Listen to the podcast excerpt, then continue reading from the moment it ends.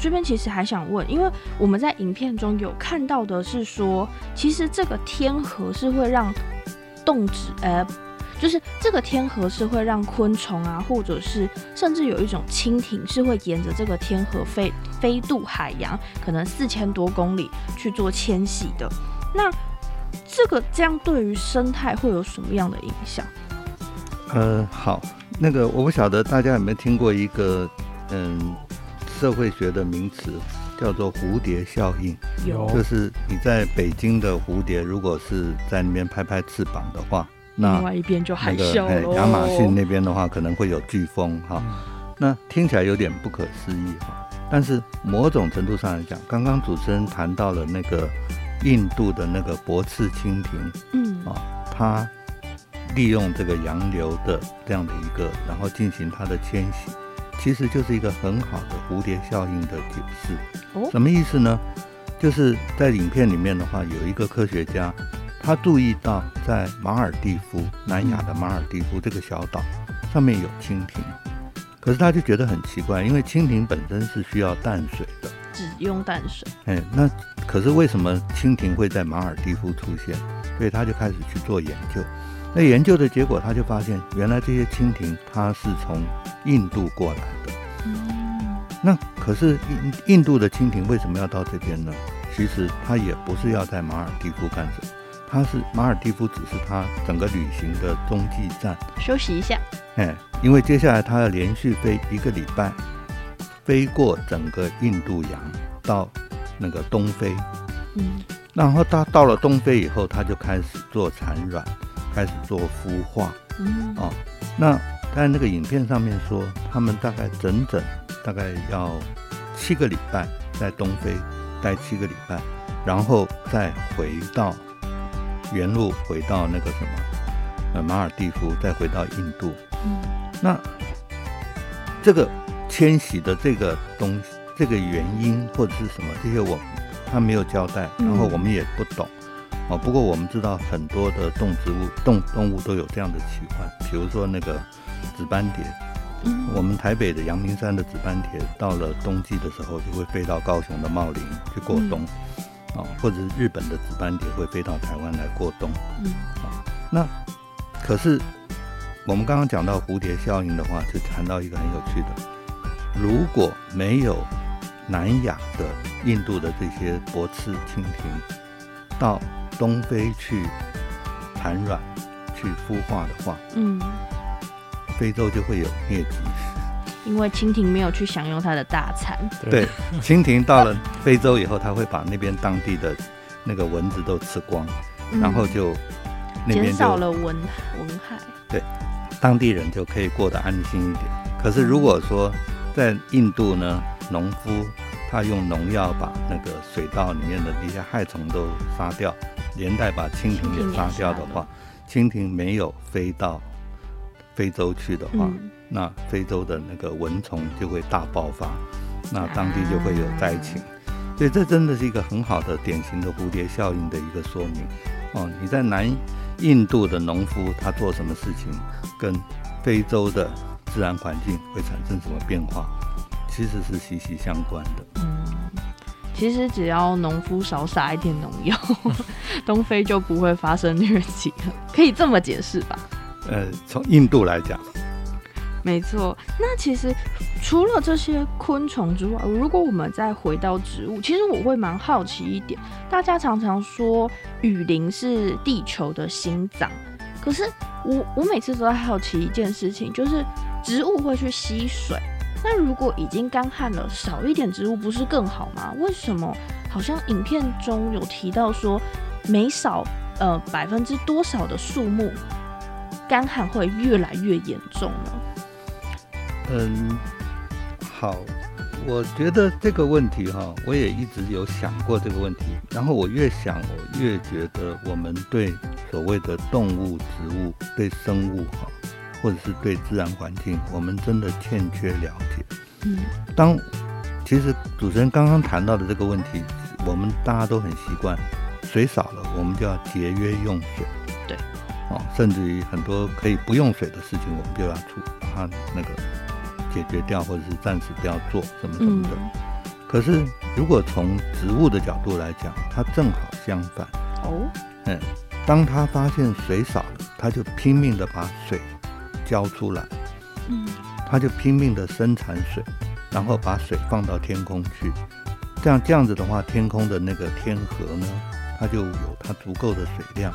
那天河的运作又会去把原本地上的一些干旱的问题，嗯，这个看看能不能做适度的解决。所以其实他拼命的放水，其实是在帮他自己增加它的生存的机会，嗯，而不是说，嗯，我就这个时候我就要小心一点，自私一点。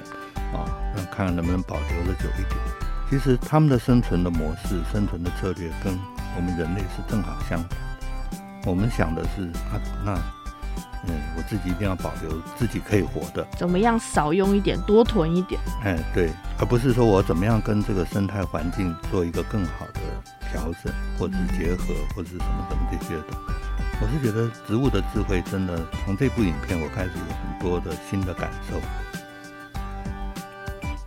了解，所以其实植物的话就不会是只是单纯的，呃，只是吸收水分然后自己应用，反而是会去做一个大自然调节，所以才会说有一个说法是说，呃，雨林里面的树木就等于说是地球的心脏。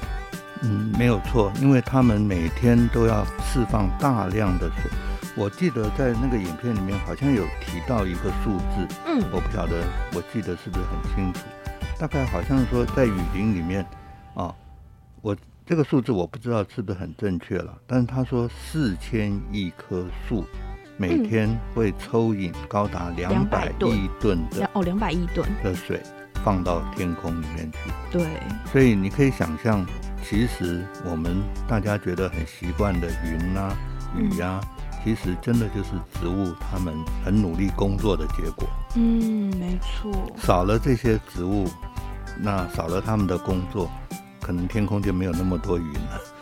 那要下雨就变少了。所以云也可能是存在树当中，然后透过树这样蒸发在，就是有更多水分，让他们可以这样生活下去。也是，就对他来讲，水水的循环其实就是他的生活的一部分。嗯，其实我还蛮好奇，另外一个点是说，在影片中有一个，我不知道他应该是缩时的拍摄，他就是，呃，在前一段时间可能比较干旱的时间，会看到沙漠里面都是只是一些些草，但是就没有什么色彩，但是一瞬间，就是那个可能是转转场或是什么的，哎。突然就像迪士尼卡通一样，就是魔咒解除的那种感觉，瞬间就有了满满的花海。这个是真的有可能发生吗？还是说，哦，这都只是剪辑的特效呢？这是剪辑的，因为它它有说明，它其实是嗯，好像是十一个月还是十个月的，嗯嗯，就是那那一对父子，他们是专门在拍摄那个开花。的这个植物的状态，那然后他们挑的是那个非常耐旱的，甚至是沙漠里面植物开花的这个画面。嗯，可是呢，嗯，要拍到像这样的画面呢，其实很可能它在授粉的时候是一个状态。嗯，等到它下一代开花的时候，那已经中间已经隔了非常久的时间。但是他是要把它整个完整记录下来，然后用缩时的方式一次呈现。那你你你就会看到像这样子，前一刻它还是一个沙漠的状态，嗯，后一刻它已经变成花海了。他们要拍摄这样的场景，在影片中他们是说他们已经花了十年的时间。呃，生态影片很很正常，生态影片很正常。其实我们能够看到的生态影片，绝大多数都是长时间累积的材料，嗯，然后在最短的时间里面一次给你看到。嗯，其实我蛮好奇的是，老师自己有没有在，比如说在台湾当生态志工的过程中，有遇到这种好像有一点化腐朽为神奇，或者是说突然的转变，让自己很感动的、印象深刻的例子。你是说看到自然的景观吗？嗯，自然的景观好，我我讲一个，我看那个黄裳凤蝶那个化蛹，就是幼虫毛毛虫它化蛹的那个过程。嗯，黄场凤蝶是三级保育类的蝴蝶，那我们花莲也有。那它很漂亮，它是又被称为是鸟翼蝶，因为它是大型的蝴蝶，大概有差不多九公分左右，整个翅膀张开来的话，然后是非常那种华丽的黄跟黑的搭配的。那嗯，因为它是大型的蝴蝶，所以它在幼虫的时候它也是大个子，它比很多的毛毛虫都还要体积还要大。嗯，然后有一次我们在追踪记录一个那个幼虫，它要化蛹，它要化蛹，那我们就很想知道它是怎么化蛹的。那其实简单说，它就是从一开始进入到要化蛹的阶段的时候，它就开始停止活动，嗯，然后开始编织它的丝带，啊，先是做它的那个，嗯，那个叫做什么？茧，那个叫做尾丝垫，就是在在尾尾足那边做一个丝垫，然后再来呢，他会帮他自己编一个腰带。编完腰带以后呢，他就在那边等，他就进入等待的状态。那很多的幼虫，它在化蛹的时候，它的动作很快，也许半天就可以就就进入到要准备化蛹。嗯，那黄嗓呢，我不知道是不是因为它个子很大哈。他可能要搞个一天，甚至衣服要织比较大件一点。然后，反正你就是一直在那边等他看，一直等他看。嗯。然后后来，嗯，时间到了呢，他的那个皮就裂开了。嗯。然后他开始身体不断的蠕动，挣脱出他的那个皮。嗯。啊，那出来的这个就是他的蛹，就是最有点像果冻一样的，但。可是呢，嗯，我印象中最深刻，你刚刚提到那个感动哈，就是其实从幼虫到蛹，它这是两个完全不同的阶段，嗯，所以你等于是看到一个一个原本你很熟悉的一个毛毛虫，它一瞬间是变成是另外一个状态的一个一个虫，啊，就是所谓的蛹。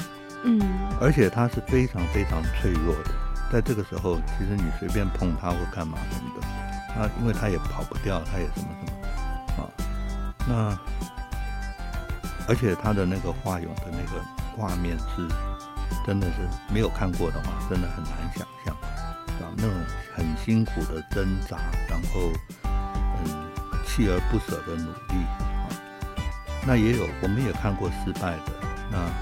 失败的会长什么样子呢？失败的就是就是没有完成，就会卡在里面，还是被卡在里面死亡吗？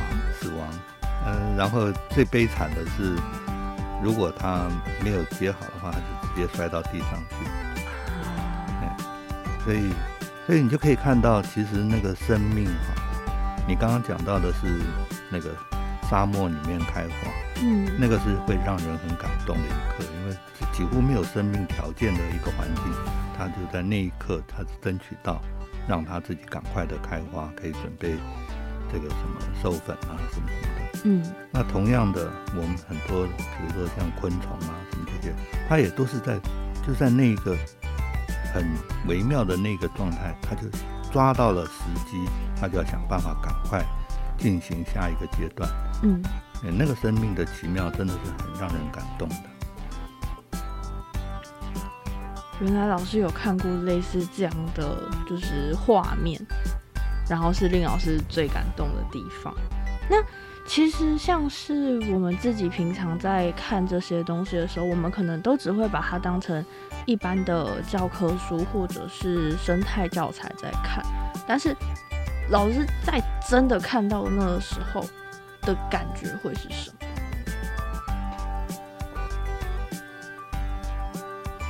就是原来生命就是这样，其实就是会跟我们在看到教科书或者是一般纪录片的时候的感感触是不一样的，应该这么说啦，应该这么说。其实这里面涉及到两个层次的东西，一个层次的东西是知识性的东西，我觉得教科书给的常常是知识性的东西，所以他会尽量撇开让你可能感动或者是什么什么这些情感面的东西。但是我们人就是有情感的动物，所以你在看那些东西的时候，它也会牵动你的情感，让你对生啊、生命啊，或者是各式各样的东西有一些新的感受。嗯，那毕竟都是生物嘛。嗯，没错。所以多接触大自然，对生命会有不一样的感觉。那如果就老师自己在担任职工，可能需要花费的比较多的时间。如果一般的民众，比如说国中生、高中生，甚至是一般的社会人士，想要接触生态，有什么样比较好的方式吗？嗯，几年前我有有有参加过一个电台的那个节目，有碰到同样的问题，就是主持人就问我这个问题，那我的答案其实到现在也没有改变哦，嗯。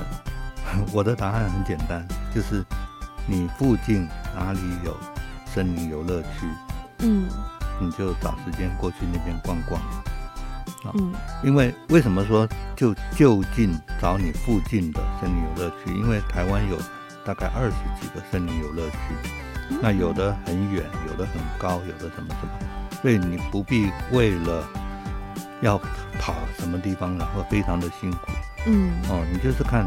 自己家附近最近的森林游乐区是哪里？然后就去那里走走逛逛，因为在那里的话，你其实就在亲近自然。嗯，那嗯，亲近自然到底有什么好处呢？嗯，有人会说啊，那个森林里面有分多金啊，有什么这个纯氧啊，什么什么这些东西，好像很神奇。嗯，其实一直有一个理论是。嗯，大家比较不重视，但是我觉得那个很很好的，就是人有亲近自然的本能，因为毕竟人就是生物的一部分嘛。不能啊。对，所以你回到自然的时候，你就会比较放松。嗯。嗯然后你的那个感官就会打开的比较大。哦。哎，因为我们在自然在文明的环境里面，我们其实是被塑造成特定注意什么东西。嗯，比如说在一个办公室里面，我们注意的可能就是跟我们关系最密切的那台电脑，哎，或者是某个电脑，或者什么什么什么之类的，哎，其他东西你都可以无感，因为你知道那个环境你是控制的。但是你在自然环境里面的时候，其实它就是跟你又有亲近，但是你又必须要花更多的力气去认识、了解它，甚至于你踩的那个地，可能都跟你平常在家里面在。那个办公室或者是学校的那个不一样，这个时候你就会发现，你这个作为一个人，嗯，你的各方面的条件都开始出来了，那然后你就会开始有很不一样的感觉，嗯，所以我是觉得亲近自然是还不错的，而且就找一个你离家最近的自然游的呃自然那种国家生区，哎，对，去去走走，去逛逛，嗯。那如果真的真的像是 Sherry 自己的家是住在台北市，旁边只有一个那种丑丑的造景，长得很像蒙阿婆的那种，就是小公园，要怎么办？嗯，以台北来讲的话，我记得那个富阳公园就不错啊，在新海路那边那个富阳公园，嗯，它那边的生态就很丰富。啊嗯，不要太懒惰。你们阳明山国家公园就在你们的附近，而且是很不错的。没错，一零九公车就可以直接上山了。对，真的，我是觉得其实台北人也蛮好命的。怎么说？你你家你家旁边就一个国家公园。这么说好像也是，对不对？搭公车就可以到哎。嗯，没错。所以其实不管是在北部，或者是比较靠近山林的地区，都是可以很容易亲近山林。以台湾这个地区地方为来说，没有错。那假设今天真的好，我就是有闲，我有假，我跑来花莲，老师有什么样比较推荐大家可以去亲近山林的地方吗？嗯，我觉得花莲的话，嗯，北边就是泰鲁格国家公园嘛。嗯，那南边的话就是那个玉山国家公园。嗯，哦，一南一北两个国家公园其实都很值得看。那中间的话，其实有纵谷的那个什么国家风景区，嗯，然后有林务局的两个那个什么森林游乐区，然后也有很不错的像鲤鱼潭啊，哦，像什么那个林业文化园区啊，这些地方其实走走都是很舒服的，嗯，都是很舒服的。啊，如果真的愿意的话，去走走步道。比如说左昌步道啦，或者是月梅步道啦，哦，都很不错啊。其实都是可以利用自己的空闲时间就可以去走走的。是。那我自己印象蛮深刻的是鲤鱼潭，我们自己平常在什么母亲节前后会去看萤火虫，老师推荐这一个亲近生态的行程吗？呃，非常推荐哈，而且如果大家有兴趣的话，其实花莲是一个很好赏萤的地方。嗯，为什么说很好赏萤？其实从三月开始，我们的萤火虫就从南到北一系列的，一直到五月哈。那最早是大概三月开始呢，就在光复乡的大农大富平地森林园区，那他们就有开始有萤火虫的活动。然后再来是瑞穗乡的富源国家森林游乐区，嗯它也有赏萤活动。然后再来是鲤鱼潭的，就是在寿丰乡的鲤鱼潭，嗯，那它有那个纵管处办的呃赏萤活动。然后还有就是在也是寿丰乡的慈南国家森林游乐区，它也有赏萤活动。那我为什么特别推荐大家去参加这种赏萤活动？因为我刚刚讲的这四个赏萤活动本身通通都是有导览解说哦。那所谓的导览解说，其实就是不止让你看萤火虫，而且让你去认识萤火虫的生态。嗯。那嗯，从这里面呢，你开始对自然有多一点的了解。那赏萤是一个很好的一个认识自然环境的一个媒介，原因是萤火虫是一个嗯不能。它的居住环境，它的栖息地是不能有污染的。嗯，那什么样的栖息地是不能有污染的？其实我觉得现在现代人来讲，越来越没有感觉了。没错。那你当你去做赏萤的时候，透过那个导览解说的职工帮你介绍，你才会知道说，哦，原来没有污染的环境是什么样子。嗯。那这样的环境是要怎么样才能塑造出来，或者是怎么样去打造出来？那。嗯，如果你希望年年看到萤火虫，嗯，你自己可以做什么？啊，我们自己在身边就可以做吗？还是说一定要去保护那些森林保护区呢？我我讲一个，我讲一个题外话。有人问，有人问说啊，那要保护萤火虫，要萤火虫富裕，要花多少钱？其实呢，嗯，有一个很好玩的答案是不用花钱哦。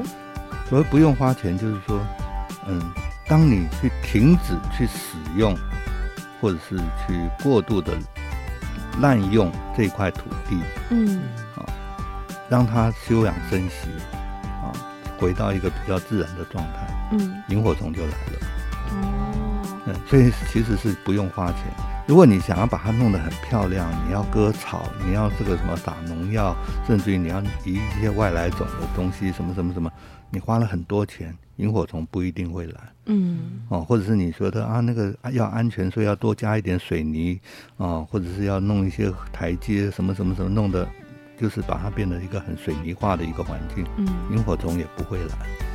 啊，萤火虫要的就是一个很自然，啊，很天然，没有污染。嗯，然后，呃，有点潮湿，然后瓜牛还蛮多的。这些无所事事、废废的东西，哦，在那边他们就会活得很开心。萤火虫表示：“你买菜挖点来。” 没错。所以老师，你刚才讲了这么多的可以赏萤的活动，那这些活动需要到哪里去看呢？还是说我只要开车去，我就随便都可以报名？嗯，大概如果说它是有那个预约机制的，你大概就必须要报名了。那我现在讲的这几个，通通都是有需要报名的。嗯，那报名的话，我想大概通常你就是到这个主办单位的官网上面去报名，应该就可以了。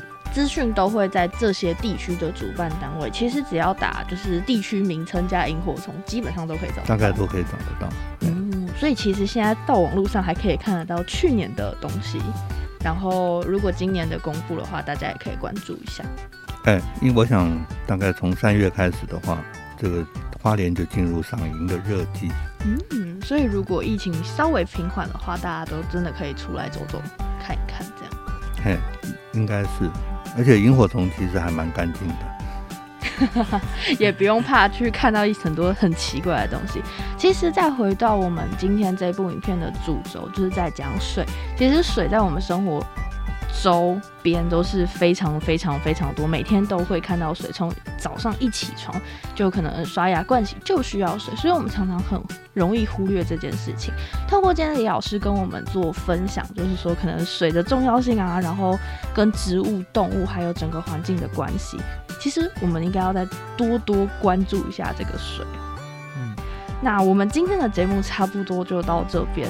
下礼拜还会有更多的节目内容在空中等待大家。我们谢谢李老师，好，谢谢 Sherry，好，谢谢 Porter，还有谢谢那个我们的听众朋友。好，那我们下集节目空中再会喽，拜拜，拜拜。